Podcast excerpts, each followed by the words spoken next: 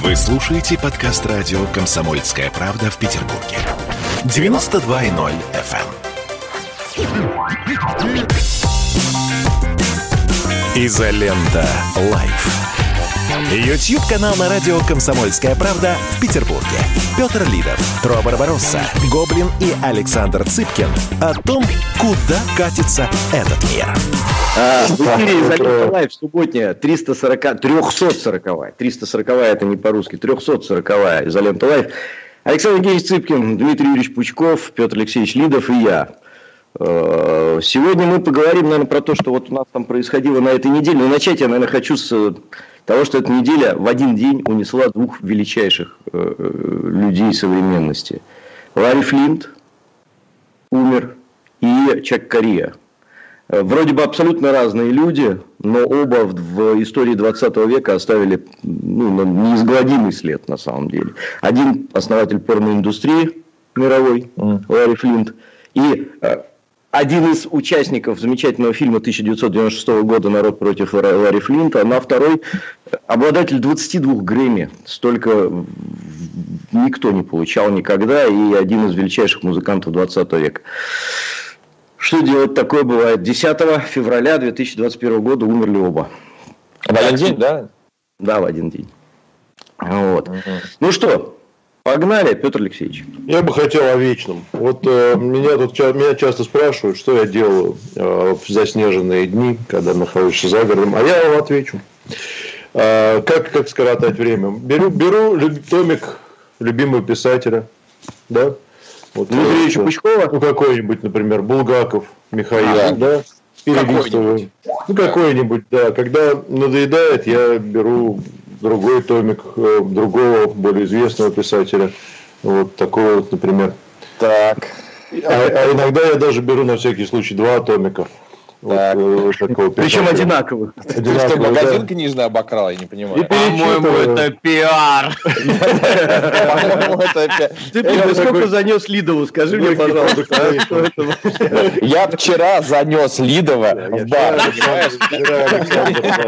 Сделал для меня одно доброе дело, поэтому я хочу ответить ему тем же. Друзья, кто еще не купил? Это первая книга Александра Цыпкина, между прочим, с дарственной надписью. Одна из них, другая просто а печь печку топить, если будет нечем, а потому что не завалило нас э, сильно, а вот с дарственной надписью оставлю. Поэтому покупайте книги Александра. Кстати, на книге Александра и Дмитрия Юрьевича прямо, прямо под эфиром вот у нас внизу можно нажать на ссылочку, купить книги Александра и Дмитрия Юрьевича. А, Саш, есть ли у тебя фонарик? Фонарик у меня? Простой вопрос, фонарик. А, так, хорошо отшлифован. Какие планы на завтрашний вечер? Я знаю, к чему ты ведешь, да. Догадался. Слушай, меня на самом деле... Подожди, Леонид Волков, он же... Вот, Дмитрий Юрьевич готов уже. Дмитрий Юрьевич, понимаете? Вот, этот профурсетка Дмитрий Юрьевич, он всегда и нашим, и вашим, я понимаю. Флешмоб, флешмоб. Но он будет просто смеяться. Дмитрий Юрьевич выйдет и повернет фонариком вниз, понимаешь? То есть, с одной стороны, он с фонариком, с другой стороны без.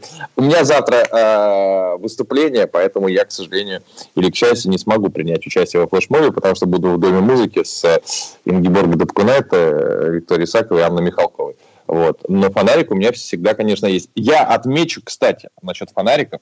Может быть, конечно, это и не имеет подтверждения, но мы с Петром Алексеевичем имеем прямое отношение к фонарикам, потому что в свое время э, мы сделали на Дворцовой площади концерт. Насколько я знаю, это был самый посещаемый концерт в истории Петербурга, потому что там было 110 тысяч человек.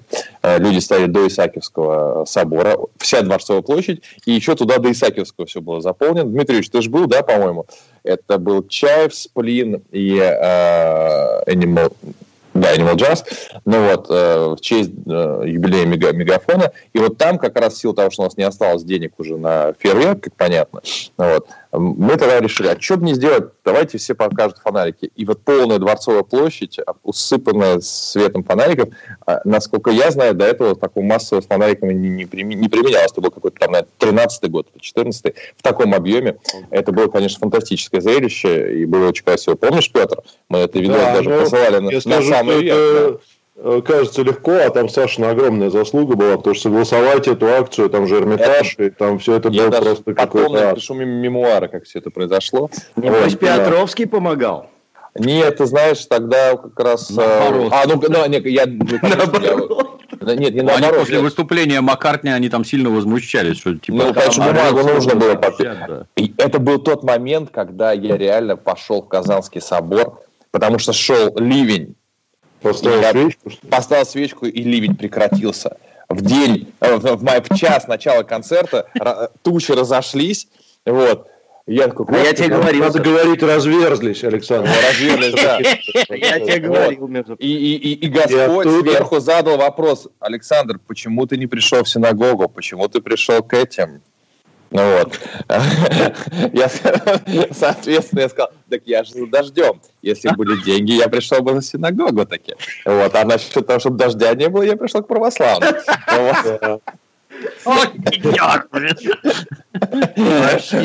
Хороший анекдот на эту тему есть. Э, ну, расскажу быстро. Когда ортодоксальный еврей, значит, все годы он молился, вот эту вот Тору свою читал, все соблюдал, все такое. И вдруг влюбился на старости лет девушку, значит, э, побежал э, в магазин, в парикмахерскую, сбрил пейсы, купил там бейсболку, майку, джинсы, переоделся в белых кроссовках, значит, букет цветов и бежит на свидание. К ней она ему отвечает взаимностью, это круто. Он бежит, вдруг его сбивает машина, он попадает значит, к Богу, в рай, и говорит ему, Боже, ну почему же это я всю жизнь читал Тору, соблюдал все заповеди, вел себя как примерный иудей, а ты мне даже не дал напоследок э, насладиться немножечко хотя бы жизнью. За что, Боже? Бог, Бог отвечает, мой не поверишь, я тебя просто не узнал.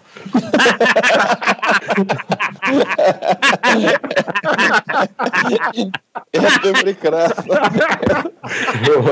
Это прекрасно. Дмитрий как ты можешь ли ты, так сказать, с пролетарской прямотой акцию с фонариками оценить? Зачем она и будет ли она иметь успех и что она значит вообще? Вот нам понять, чтобы простым людям ну, с точки зрения психологической психологической, это, так сказать, процесс объединения недовольных, несогласных, как угодно можно называть. Все это мы с самого начала перестройки видим, когда там вся Прибалтика выстраивалась, взявшись за руки, а потом к власти приходили нацистские гауляйтеры, да, давайте обниматься, целоваться, куда-то бегать. Но смысла с точки, с точки зрения здравого смысла никакого смысла абсолютно не имеет. Ни к чему не приведет. То есть, пацаны, как я понимаю, наблюдая динамику собраний, ну, типа, в первый раз вышло, грубо говоря, 100%, второй раз 75%, третий 50%, это надо прекратить. Это надо прекратить однозначно, потому что мы так это до мышей дойдем, никто приходить не будет. Поэтому давайте вот это прекратим. И тем не менее, у нас фонарики. Мы выйдем и все посветим. Ну, такой эрзац. Психологический. Толку никакого. Ну, посмотрим, посмотрим. Я не могу сказать, что уж совсем то. Довольно странная история была. Они сначала отменили все. Да, Я сказал, что потом... больше мы протестовать не будем там до, до лета. А теперь вот, значит, вдруг резко вспомнили, что а давайте теперь фонарики. День всех влюбленных отметим. Слушай, ну, 200 ну, биткоинов и паяльник в жопе творят чудеса. Это же известный факт. То есть тут как бы вот э, вызвали этого, как его, Бриолининого товарища туда и объяснили, я так понимаю, что 200 биткоинов сами себя не э, освоят. Поэтому тут надо все-таки коммерческую ну, какую-то смекалку применить. Ну, слушай, ну, все-таки для того, чтобы люди вышли с фонариком на улице, мне кажется, особо коммерческой смекалки не нужно. Либо выйдут, либо не выйдут. Но весь вопрос действительно, вот, Дмитрий Ильич э, правильно поставил э, его. А, как, а что будет дальше? Да? Представим себе, давайте представим себе, что раз – и вот у нас, так как с фонариками акция не запрещена, тебя точно никто не посадит, вот, а, то ты можешь спокойно... Вот интересно, если выйдет, допустим, миллион два-три, вот вдруг такое же может случиться? Может случиться. Нет, нет, я имею в виду, что с точки зрения... Ну, а что тогда произойдет? Потому что э, я вот тут э, давеча на э, Невзоровских средах был и слушал Александра Глебовича. Вот. Э, интересно было у него замечание по поводу как раз э, протестов в Беларуси. Вот, я намеренно говорю, что я цитирую его. Он сказал, что был момент, когда если бы кто-то из белорусских э, протестующих вышел просто с покрышкой поджег ее, просто с покрышкой, то могло все уже то могло и, и, и, и, не, и могло все и рухнуть. То есть он говорил к тому, что в Беларуси не дошло дело до смены власти в силу того, что протест был исключительно мирный. Вот, и ничего не происходило, потому что э, количество людей большое. Вот, в общем, зажигание фонарика, слава богу, мирная акция абсолютно. Ну вот, очень не хотелось бы, чтобы дальше, проверив, что акция с фонариками работает, да, чтобы дальше это не, не перешло в какую-то акцию, которая уже будет чуть более агрессивной и так далее. Но меня вот во всей этой ситуации с фонариками, честно говоря, очередной раз разочаровало э, ответ, ну, не государства, нет, а людей, которые вроде бы прогосударственную позицию занимают. Э, ничего, кроме, честно говоря, а, такого даже же не, не смеха, а какого-то смеха на грани с раздражением не вызвала позиция Петра Толстого, который стал говорить, что вот, это как а, как будто те, кто во время блокады наводил немецкие самолеты и так далее. Потом выясняется, что немецкие самолеты, к счастью, никто из блокадников, не наводил, никто из жителей блокады не наводил, не наводил эти немецкие самолеты фонариками. Ну, то есть приравнивать это все к какому-то фашизму и так далее, дичайший абсурд. Потом какой-то депутат сказал, эти фонарики помешают людям, которые пришли с работы. Ну, тоже, то есть это так, такой ну, да, он, он, он, это меня тоже удивил, потому что он глупый, подумать, что в воскресенье вечером с работы приходит не очень много людей. Ну вот только Дмитрий Юрьевич, если вылезет из своей оранжереи, потому что он там работает постоянно, вот, закапывает деньги, вот, а выйдет, а там ему мешает фонарик. Вот то, что ты сейчас делаешь, Александр, это называется травля. Травля, да. А, это кибербуллинг, Саша. Это кибербуллинг. Кибербуллинг. Продолжение через несколько минут. Изолента Live. Присоединяйтесь к нам в социальных сетях. Подпишитесь на наш канал на YouTube. Добавляйтесь в друзья ВКонтакте. Найдите нас в Инстаграм. Подписывайтесь, смотрите и слушайте. Радио «Комсомольская правда». Радио про настоящее. Изолента. Live.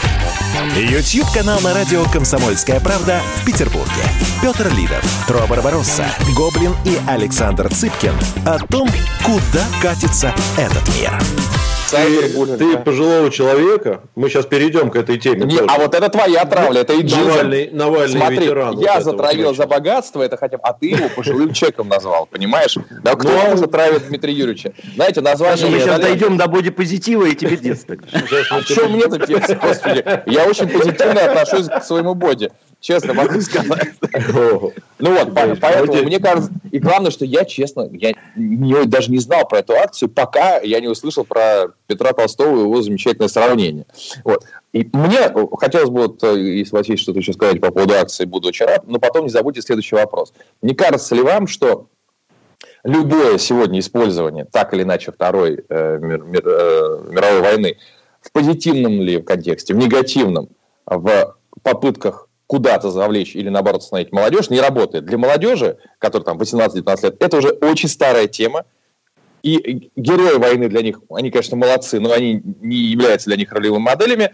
И враги той войны тоже не являются ролевыми моделями врагов. Что надо перестать уже использовать все, что связано с Отечественной войной. Это для нас имеет какое-то большое значение. А для них, у 19-летних, ну, господи, нет. Если их обвинят в том, что они, условно говоря, как, как будто эти фашисты, они говорят, слушайте, это было сто лет назад, что можно с кем-то другим сравнить плохими? Я могу ошибаться. Можно. Саша, можно просто вот такие, такие, речи, такие речи, Александр, можно вести в Израиле. Давайте прикроем музей Яд Вашем. Чего вы вносите не, не, со своими шестью миллионами? Про... Вы о чем минутку. вообще? Стоп, Дим, я про другое. Про да. то, что имеет ли смысл использовать пропаганду а, в пропаганде ориентированы на молодежь, Конечно. героев или антигероев войны. Конечно. С точки зрения собой. с прагматической цели. Ну, давайте ну, один пример. Александр, То есть это будет работать, Саш, Дмитрий да. Юрьевич, один пример. Вот просто один пример. Я позавчера в ТикТоке, абсолютно детской социальной сети, да. выложил, вот, Саш, я присылал тебе этот отрывок из спутника, ну, да, да, да. Вот Сработало? я надиктовал это голосом в ТикТоке. За два часа 68 тысяч просмотров. Вот я задал вопрос. 6 тысяч лайков. Ну, Вся да, Во-первых, вот не, ты, ты задал вопрос, постарайся не влезать немножко, чтобы люди могли сказать. Ладно? Угу. Извините, я перебил просто. Отравля, как же. Ты ну, правильно, ты, ты уже выступил. Я говорю, или что? Оранжерея да, конечно, да, вот этот заказ Запада. Да, это я, я прошу, да. Ну вот третьего дня мы наблюдали Леху Навального в суде, да, который судью сравнивает с застенками гестапо, можно я к вам буду обращаться, оберштурмбанфюрер и прочее? Вот, между прочим, не это, не нашего возраста, а смотри-ка ты, как крепко это в голове сидит. Если ты хочешь кого-то оскорбить в политическом смысле, это непременно фашист. Непременно фашист. Ну, как Естественно, оно во всех есть. И это нравится тебе, не нравится, оно в тебе с самого детства. Я по себе, во всяком случае, служу, сужу. Знаешь, вот на меня когда-то в детстве там самое страшное впечатление произвел художественный фильм «Щит и меч». Он был черно-белый, я его смотрел по телевизору, совсем мелкий был. И в тех местах, которые мой брат считал страшными, он закрывал мне глаза, чтобы я не видел. Но я слышал и до сих пор все прекрасно помню. Я тем больше скажу, что, например, когда я впервые услышал группу «Рамштайн», Рамштайн. Это первая, наверное, музыкальная организация, песни которой можно слушать. Но лично для меня немецкий язык, вот лично для меня, это язык концлагерей, где на тебя орут по-немецки. Это настолько дико. И группа «Рамштайн», я не могу это разъединить. Вот для меня немец – это оккупант, убийца и все такое. Вот просто на подсознательном уровне. Это не так. Естественно, немцы очень разные, но воспитание наше, оно вот такое. И то же самое и сейчас дети фильмы смотрят. Там мы хорошие, а немцы плохие. Да. Все. Все, то есть и это и был мой вопрос. Вы все считаете, что имеет смысл использовать э, отечественную войну в качестве положительного и отрицательного, э, отрицательной мотивации для поступков. Все, весь был вопрос. Ну, я, я, я бы по-другому сказал. Я бы сказал, раз... что ее будут использовать, а угу. имеет смысл это другое. Потому что Дмитрий Юрьевич сказал пару красок, вот нам тут режиссер Снежана, видимо, подсказал. Действительно, в Беларуси же ОМОНовцев называли фашистами. И у нас тоже вот эти вот, э, так сказать, с позволения сказать, революционеры, они кричат фашисты. Ну, кроме там мусора, позор России, вот это все, они называют их фашистами. И это считается самым, наверное, таким страшным оскорблением, что подсказывает, что у них-то в головах это тоже есть. И, кстати, mm-hmm. я бы сказал вот еще, что возраст, наверное, все-таки не помеха, потому что мы тоже из поколения, которое, конечно, войну не видело, и, и, собственно, помнит, конечно, ветеранов, но я не думаю, что чем-то отличается для них и для нас. Просто они молодые. И я тоже помню в детстве, там, вспомните себя, да, тоже мы смеялись, анекдоты и все такое. Отношение в детстве ко всему очень циничное в юности. А потом формируются. Вот, мне кажется, а потом а, Нет, да, потом... я тут тебе все-таки чуть возражу по поводу нашего поколения. Мы э, с тобой воспитаны людьми, которые воевали. А, мы их знали лично и знаем лично. Для, в нашей системе время, время исчисления а, до войны и после войны это очень понятная, а, понятная тема. Для ребенка, который родился в 2000-м, он, скорее всего, ну, в большинстве случаев не застал людей, которые воевали и рассказывали ему, как это было. Я поэтому говорю, что мы наше поколение не пример. То есть, лично, если это будет... Я не согласен. А что значит, да. они воевали? Ну, воевали. А, но, во-первых, воевали они давно. Нас тогда еще и близко не было. Вот. Но ну, таких вот прямо рассказов о том, как вот кто-то воевал, вот таких развернутых, я, я не помню. Больше mm. было из фильмов и вот всего из этого информации. Может быть, из учебников и музей, в музей, когда ходишь, вот тот, тот же Ленинградский музей на меня сильнейшее впечатление в детстве произвел. Больше, чем рассказы бабушки и дедушки. Вот, mm-hmm. тому же, в общем, ну, потому что тоже это, это их давно было, и не сказать всем прям подробно, вот сынок или внучок, сейчас я расскажу тебе, как я воевал, и раз в неделю тебе буду рассказывать. Скорее эпизод. В программе изолента, да. Слушай, ну честно скажу, вот меня бабушка сажала, мы садились с ней на кухне, пока она была жива, и она мне рассказывала про блокаду. И практически все рассказы, которые у меня про блокаду есть, потому что папе на момент начала блокады было 6 лет, а, а 5 лет. А бабушка-то, ну, естественно, она уже была серьезным человеком, у нее было два ребенка э, в 41 году, когда началась блокада. И она очень много и подробно рассказывала про блокаду. Практически все мои знания э, про блокаду, вот этих ужасов реальных, это все от нее. Если бы ее не было, то, ну, в моей жизни, то я бы про блокаду знал понаслышке. А так я реально знал из первых рук, как это все было. Причем с улицами, вот я шла здесь, я там туда, здесь вот я упала, тут произошло то-то, тут меня подняли, отвезли и так далее. То есть, прям вот, вот, вот это важно, на мой взгляд. Ну, да, хорошо, да. давайте вернемся. Ну, давайте вернем немножко. Да, Вопрос, извините у меня, как вы считаете, э, вот завтра люди выйдут, допустим, с, с фонариками. А, ваше отношение к тем, кто выйдет завтра с фонариком? Вот. Лично И, я, лично да. я гражданина Навального на дух не переношу, как этого организатора государственного переворота. Я считаю, что поддерживать его может особенно после случившегося в суде, после его мощных выступлений, поддерживать его может только умалишенный. И выходить на всякие акции, которые организует Навальный, тоже может только умалишенный. Угу.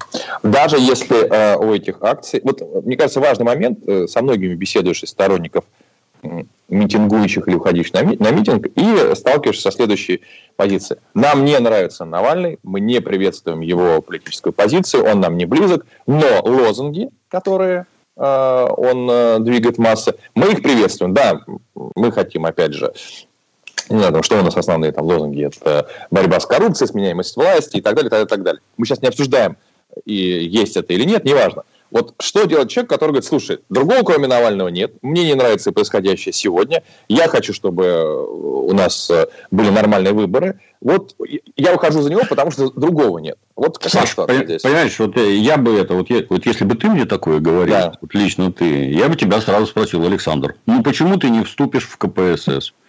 Ведь Понимаю, там же самые правильные лозунги. Ну, да. почему ты не пойдешь в коммунисты, Саша? Ну, ну а да, для тебя это понимаю. будет вот. Ну, ты вообще, что ли? Ну, ты сам-то понимаешь, что ты говоришь. Ну, Уже и тут нет. то же самое. Как это?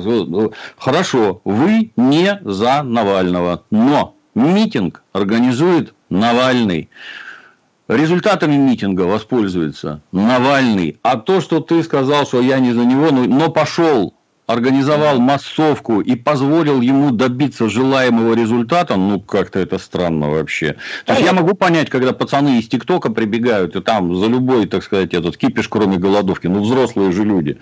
Ну, как это так? Это, понимаешь, помнишь, когда Болотная была, когда на Болотной возле сцены построились, вот тут вот нацисты-монархисты, посредине гомосексуалы, а с другой стороны коммунисты. Вот они объединились против этой проклятой власти. Но, блин, вы в своем уме. Вы с кем вообще? То есть, одни других ненавидят так, что кушать не могут. И выключи свет, они забьют молотками насмерть. Сразу друг друга без разговора. А тут они объединились. Блин, сумасшедший дом. Позиция понятна. Я, кстати, близок голосовать за коммунистов уже, если честно. Нормально. Только, Саш, только не за этих коммунистов. Ну, проблема в том, что с этими, Это же, блин, пародия сраная, когда они в футболках Nike выходят, понимаешь, рекламироваться. Извините. Но других нет, они все-таки в Китае сделаны, поэтому ничего страшного. Не надо пальцы крестить. Не, не, я же я целую теорию развил вот это Nike, почему не футболка, но куртки или что-то, почему значит, одежда брендированная Nike для коммунистов это как раз э, еще один гвоздь в крышку мирового капитализма. Вот, это, ну да, разделение труда, там Китай и так далее, коммунистическая партия и прочее. Продолжение через несколько минут. Изолента Live. Ленинграде открыт рок-клуб. Рок-н-ролл жив пошли на работу к Борису Борисовичу Гребенщикову, и Борис Борисович сторожил эту баню. Первые рок-группы. Я говорю, а дай мне кассетку послушать. А я тебе, говорит, сейчас спою. И вот, видите, Цой мне одному, он мне поет все. Восьмиклассницу, гуляю. И меня уже так вставило. Первые фестивали. И там, и там был сидячий зал, и там, и там было жюри. Более того, жюри выдавало всякие грамоты и дипломы, которые впоследствии по жизни могли очень даже пригодиться и настоящий драйв 80-х. Часто это заканчивалось все визитом в милицию. Легенды и мифы Ленинградского рок-клуба. Каждую субботу в 21.00 на радио «Комсомольская правда» в Петербурге. Изолента. Live. YouTube-канал на радио «Комсомольская правда» в Петербурге.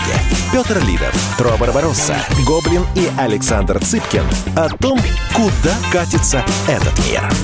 Слушайте, э, Дмитрий Ильич, ты упомянул, я думаю, нельзя эту тему не затронуть. И, Саш, тебе и Дмитрий в любом порядке оценка все-таки более развернутая выступлений Навального в суде, а, если можно. Давай, Александр.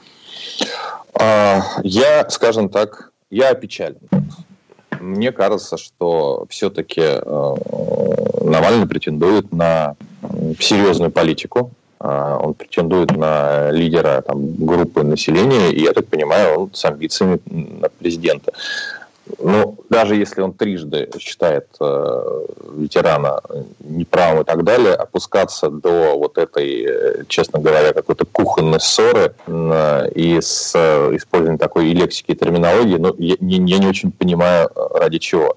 Ну, то есть... Э, мне кажется, было бы проще сказать, слушай, дед, ладно, хочешь, чтобы извинился? Извини, дед, я не прав. И он получил бы огромную поддержку людей. У нас в России любят, когда человек готов признать свою вину, и он получил бы поддержку. Сейчас э, вся битва идет за вот это, за не, неопределившихся умеренно. То есть понятно, что э, у Навального есть ядро активных его сторонников. Они радикально чаще всего и фанатичные. А, они не бросят его, если он извинится перед ветераном. Они скажут, ах, ты извинился перед ветераном, все, мы от тебя уходим. Такого не будет. Они его поддержат в любом случае. Огромная масса людей, которая э, сейчас выбирает, да, на самом деле. Если мы говорим, слушайте, нормальный человек, ну, ну, даже 94 года, что там с ним разбираться? Да, извинился, получил, не знаю, там, взыскание. Это же мировой суд, там же не, не уголовное дело, даже не инициативка. За... Сказал, дедушка, все, что-то был неправ, вспылил, до свидания. Все. И а весь, все это теперь какой-то какой э, кабак, это судебное это разбирательство. Мне кажется, действительно хватает ему проблем с законом. Есть ситуации, в которых наш закон несколько ведет странно по отношению к нему, я скажем так. Но здесь с дедом зачем войну с ним устраивать? Тем более, что, ну, все-таки, вот я не случайно этот вопрос задал в начале, а, Отечественная война – это в хорошем смысле слова очень правильная скрепа наша, необсуждаемая. Ну, ну, давайте посмотрим на реально самые массовые митинги в нашей стране. Самый массовый митинг в нашей стране – это бессмертный полк. Трезво посмотрим. Значит, там идут все, любых взглядов, коммунисты, либералы, внутри, неважно. Для людей это э, э объединяющая всех э, э, история, объединяющая всех материя. Поэтому, ну, бить в эту сторону, ну, какой смысл политический? То есть пытаться отстроиться, ну, так, это потеря огромного количества электората. Мне непонятно это с политической точки зрения прежде всего. Как-то странно. Вот. Можно пару комментариев, прежде чем Дмитрий Юрьевич? Да. Или ты хочешь, Дмитрий Юрьевич? Давай, давай, да. Да?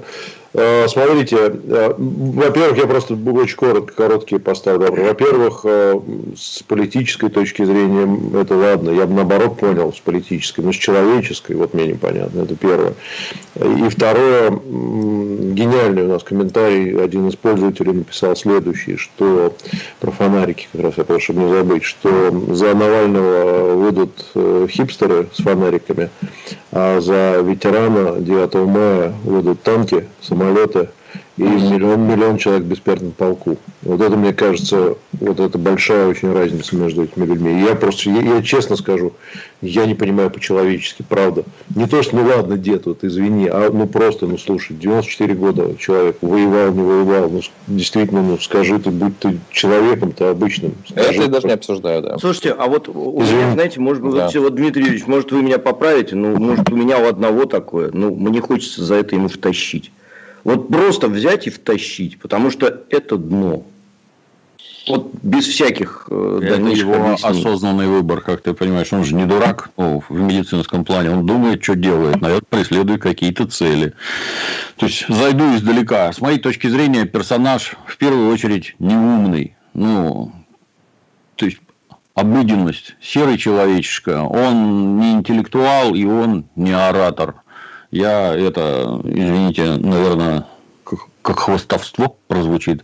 Мы когда с Ильясом ролики делали, мы раз 10 его звали, заходи, посидим, побеседуем. Это давно было, еще когда никакой вот этой вакханалии не было, никакой реакции никакой абсолютно. Я не к тому, что я там звезда какая-то, и ко мне бежать надо, но было бы интересно побеседовать. Именно побеседовать. А что ты предлагаешь? -то? Мне все время интересно, что ты предлагаешь? Хорошо, давай выгоним этого, кто вместо, покажи. И что, ты, что мы дальше делать будем? Ну, гробовая тишина. То есть, я не сильно за ним слежу, но мне, например, заметно, что он ни в каких дебатах не участвует, никогда, нигде. Потому что он просто не говорун. Он не умеет говорить, он не понимает, как говорить, и не знает, что говорить. За запись каких-то роликов, где читает написанный текст. Ну, я так тоже умею, это ни о чем вообще не говорит. Вот. А тут, так сказать, получилась возможность раскрыться, то есть дали возможность раскрыть рот. Он четко понимает, что все это снимают, транслируют, он, собственно, для этого сюда и приехал, для того, чтобы сесть. И тут я вот вам скажу, при собрании там всяких иностранных делегатов, дипломатов, прессы и прочее, сейчас я начну орать, и сейчас я буду куражиться. И вот тут вот двоякое впечатление. То есть, с одной стороны, ты просто дурачок, наверное, что не понимаешь, что говоришь. В родной истории есть прекрасный пример такой, Емельян Пугачев, которого, когда когда привезли на Болотную, бахнулся на колени и сказал, прости меня, народ православный. И, в общем-то, в глазах народа Емельян Пугачев, он герой. А ты взял и обдал дерьмом ветерана. Да без разницы, где он там служил, я не знаю. И служил ли вообще. Это несерьезный какой-то подход. Взял, обдал дерьмом. Ну, вот тут двояко повторюсь. То есть, с одной стороны, ты какой-то дурачок, зачем ты это делаешь? А с другой стороны, все это выглядит как истерика что вот меня вот должны были вытащить, выхватить как морковку из лап правосудия, а не получилось. И теперь у меня истерика. А я вот такое скажу, а я вот такое скажу. А все, что говорит, оно же все строго во вред вот Александр совершенно верно говорит, что есть ядро, которое, так сказать, там радикализированное, и вообще плевать, что он говорит, это все, все оправдано обстоятельствами, там, ситуацией, все оправдано. Сейчас надо говорить вот так. Вот поэтому он так и говорит. Он хитрый, он умный, он вот ловко вывернулся. Они от него никуда не денутся. Но, сказав подобное, ты основную массу граждан, ты просто ногами в физиономию всех отпихнул от себя. Зачем? Ну, и тут лично у меня ровно одно объяснение. А он не для них говорит. Он говорит для совершенно конченых мразей, которые на Украине, в Одессе людей живьем жгли. Вот он к ним обращается. Насрать на ваших ветеранов. Вы все говно. И ветераны ваши в первую очередь. Вы все говно. Вас надо мочить, бить и жечь живьем. Вот к ним он обращается. И я вас уверяю, они его внимательно слушают. Вот в эту аудиторию он стопроцентно попадает. Ну, дико-дико. Меня еще, знаете, чего? Вот, я не знаю, может быть, вы как мастера русского языка, меня, честно говоря, слегка шокируют э, слова, которые используют ну, уважаемые журналисты и прочие лидеры протеста э, в своих твиттерах и так далее. Там вот это менты, мусора, чуть что, вот это вот прямо постоянно перевешивать уже, и так далее. Пофигу. Причем это там нормальные люди в жизни, там Таня Фельгенгауэр, например, пишет у себя там мусора, там козлы, там так что это вообще? Извини, как Дмитриевич заговорил сразу. Понимаешь, я, я тебе вдогонку скажу. Вот когда мусора позор России, давайте поменяем слово мусора, безусловно оскорбительное, на жидов, например. И какую это вызовет реакцию мгновенно? Как это у вас вообще в башке укладывается? Что, ну, это вот смешная статья там, про отрицательное отношение к социальным группам. Как это у вас в башке вообще укладывается? Что вот это, это ну, явное проявление нацизма. А вот это что такое? И как после этого ты, вот написав подобное, вообще в профессиональное сообщество, вообще заходить ты можешь? Вот этот термин там нерукопожатный, это что, вот на это не распространяется, да? Ну, какая-то дикость уже вообще. Это же средневековье натуральное. Еще есть такой, был ролик давно еще, когда они, когда они, собственно, за то, что вот Навального за что сейчас судят, есть у него такой Милов еще, деятель в рубашке сидит, так он записал, значит, видос по поводу этого же ветерана и по поводу всех участников ролика Арти, так он их там, вот в этом ролике, вот этот сидит, значит, такой, он их называл, э, знаете как, путинские петушары, он говорит.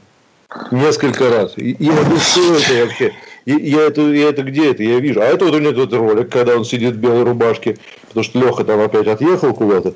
Там вот этот весь... Мне кажется, что это какая-то у них есть, они же довольно хорошо, ну не среди, а прописаны, тоже он читает. Ну, наверное, у них установка, может, черт его знает, ну странно, это очень... Ну, это он на народном языке обращается а. к публике, чтобы понимали. Тут надо, кстати, поинтересоваться, у него среди знакомых там гомосексуалов случайно нет, а то, может, он с ними за руку здоровался, а аудитория не поймет такого, нет. Ну, а да, сто процентов есть. Да, да. есть. Гульнара Кучеренко, тысяча рублей, правда, устали от закрытия улиц бардака в выходные. Единственный выходной снова будет испорчен. Как это прекратить? Да не будет ничего испорчено, мне кажется, там никого не будет. Продолжение через несколько минут. Изолента Live. Посмотрим, что сегодня Мардан скажет про Навального, а то вчера одна вода была. Журналист – опасная профессия. Надо иметь мужество говорить правду. Помните 37-й год? Это сарказм. Это сарказм, да, конечно. На всякий случай. На всякий случай. Вот все, что касается налогов, будьте добры, пожалуйста, со всем остальным идите к черту. Твой подход устарел и не будет, по-твоему. Ежедневно Сергей Мардан и Мария Бочинина делают ваше утро незабываемым. Стартуем в 8 часов по московскому времени. Поехали. Запрягайте. Изолента. Live. YouTube-канал на радио «Комсомольская правда» в Петербурге. Петр Лидов, Тро Барбаросса, Гоблин и Александр Цыпкин о том, куда катится этот мир. Кстати, извини, Саша, очень да. хорошее наблюдение вот э, и по поводу Зеленского, кстати. Он же приходил а? действительно как ну, клоун, не клоун, неважно, но как э, абсолютный либерал. А сейчас, угу. ты посмотри, во что там все превращается, да? да? Каналы закрывает своим решением противозаконными. Ну, то есть, э, в Щелково произошло что-то, там новость какая-то, обрушение в торговом центре в Щелково. Сейчас Я посмотрим. Крыша упала от снега. Э, ну, да, я, кстати, хотел бы за, обязательно, мы сегодня уже не успеем, у нас мало времени осталось, я бы очень хотел, чтобы на следующую, в следующую субботу мы обсудили а, манифест, э, статью Константина Богомолова, а, да, про, это, ну, про этот новый, новый вопросы даже надо, дочитать. А, а можно а я вдогонку, вдогонку иллюстрирующий пример? Вот это к тому, что сказал Александр. Знаешь, это вот когда фокусы показывают, вот фокусник берет карты, так жик перед тобой их веером, да, и к тебе протягивает, говорит, выбирай любую ты тянешь руку, а он раз тебе и подводит пальцы к той, которую ему надо вытащить.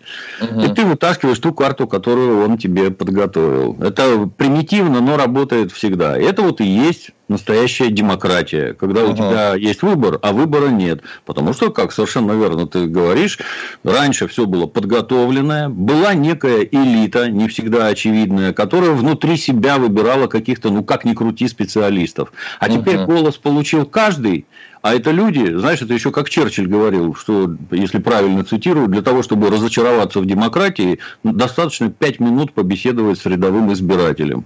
Это же дебил, натуральный дебил, который вообще ничего не понимает. Ни в управлении, ни в администрировании, ни в политике, ничего не понимает. Человека надо готовить десятилетиями. Ну, например, там, я не знаю, Министерство иностранных дел. Нормального чиновника это десятилетия. Как в милиции, знаешь, год с тебя вообще ничего не спрашивают, тебя наказывать нельзя по положению о прохождении прохождения службы. Год. Ты очень можешь это косячить как хочешь. Через год начнут спрашивать. Лет через пять ты поймешь, чем ты занимаешься. А тут какого-то дурака с улицы. А давайте его президентом назначим. Вы в своем уме. Ну, так а это ж столетиями объясняли, что демократия работает именно так. Мы вот любого можем выбрать. У нас любой угу. может избраться. Ну, вот Арнольд Шварценеггер приехал из Австрии. В президенты нельзя, а в губернаторы можно. Любой может. Ну, вот вам, пожалуйста, настоящий любой. Это вообще, я, я не знаю, это даже не сотрясение основ. Это снос вообще всего этого самого здания государственности. Просто снос, если вот так вот начнут проходить выборы. Ужас. А, э, ну, для этого и существует система двухпартийная а, или там трехпартийная. Собственно, идите в свое, из нее. Свое, время, в свое время Платон написал великолепную фразу. Вы позволите народу выбирать себе врача? Да, и на этом правда. все сказано. А почему вы позволяете выбирать, э, не знаю, президента? Как? Ну, ну это, это очень удобно же. Без выборов тоже никак. Предъявлять претензии по этому поводу. Так, ну что, 9 Друзья мои, осталось. Да, а мне нужно бежать, к сожалению. Ну беги, Саш, да, мы да. тут, тут шикарный Вы можете меня обсудить. Я там гениальный комментарий прочитаю, здесь один есть, очень хороший, ты побежишь, чтобы ты просто тоже про молодежь, ты как писатель должен э, кое-что... Ты как молодежь?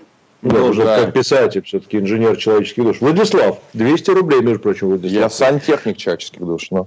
Сантехник, да. да. Смотрю Дмитрия Юрьевича с 16 лет.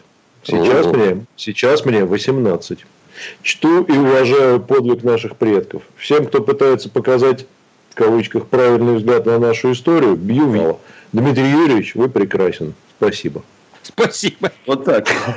Спасибо, что не бил. Мнение молодежи. Да, мнение молодежи, пойду-ка на- надену маску по берегу Еб.